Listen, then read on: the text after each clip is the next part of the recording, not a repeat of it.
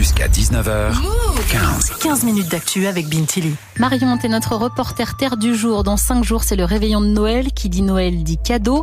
Pas toujours facile de trouver l'idée, le temps, voire l'argent pour offrir quelque chose à nos proches.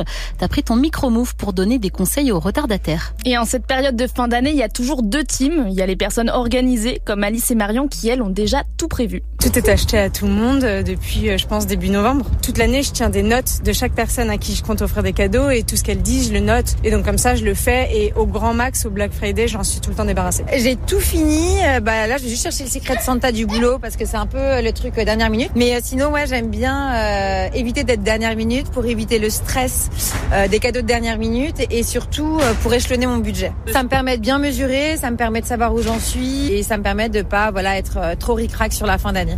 Et puis, il y a des gens comme Mathieu. Bah là, je suis grave dans la merde. Euh, j'ai fait le cadeau pour ma mère, mais j'ai aucune, aucune idée de ce que je vais pouvoir acheter à mon père. Et j'avoue que je suis un peu dans le déni. Euh, je me dis qu'on verra au dernier moment, mais en fait, le dernier moment, c'est maintenant. Et c'est la merde.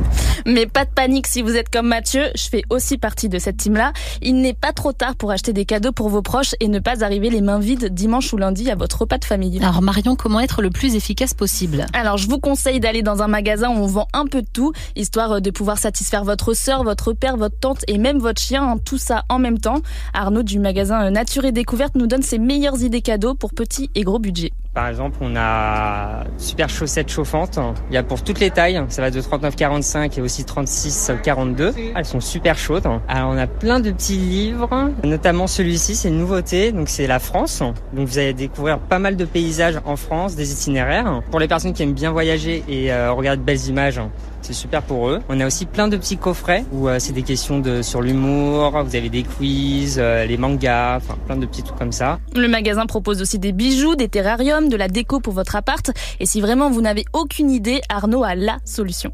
Alors il y a quelque chose que tout le monde adore normalement, c'est la raclette. Et donc on a un appareil à raclette avec les bougies.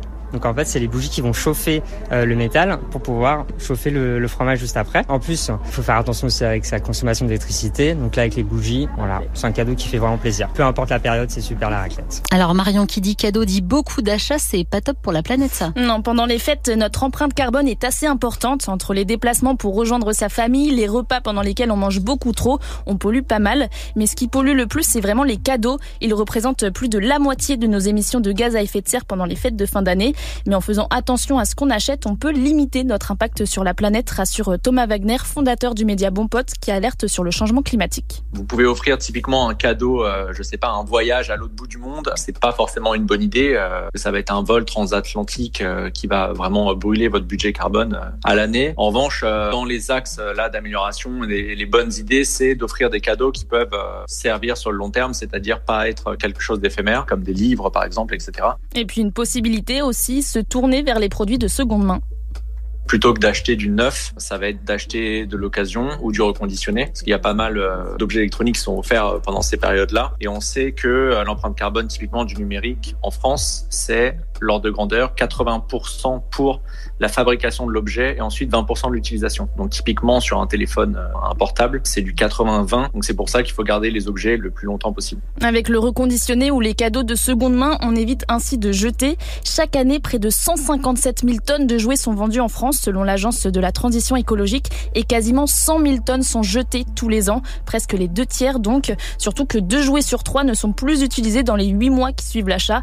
Donc acheter d'occasion, ça du bon pour la planète mais aussi pour notre porte-monnaie. Merci beaucoup Marion pour ce reportage et pour les conseils.